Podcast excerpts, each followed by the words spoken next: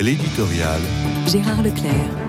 Comment rester indifférent à l'analyse de l'historien Guillaume Cuchet, publié dans la Croix d'hier? Son seul titre est comme un coup de poing dans la figure. Le catholicisme risque de ne plus rester la première religion du pays. Cette affirmation se fonde sur les résultats d'une enquête de l'INSEE publiée en avril dernier. Et il est vrai que les chiffres parlent d'eux-mêmes. En 12 ans, le catholicisme serait passé de 43 à 25% de la population, soit une quasi-division par deux en 12 ans et Guillaume Cuchet de commenter sans qu'on soit en mesure de lui faire d'objection. Ce n'est plus de déclin qu'il faut parler, mais d'effondrement, et nul ne peut dire à quel niveau se fera la stabilisation. On a d'autant plus intérêt à écouter cet historien car il s'est distingué déjà en 2021 par un essai intitulé Comment notre monde a cessé d'être chrétien.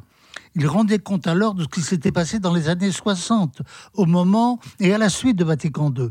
J'avais sur le moment, avec la plus grande attention, considéré que le phénomène n'avait pas encore suscité les études qui convenaient. À mon sens, une des données les plus importantes de cet effondrement tenait dans la disparition de la religion populaire. Religion mal considérée par beaucoup, alors, en dépit des avertissements de ce dominicain éminent qu'était Serge Bonnet.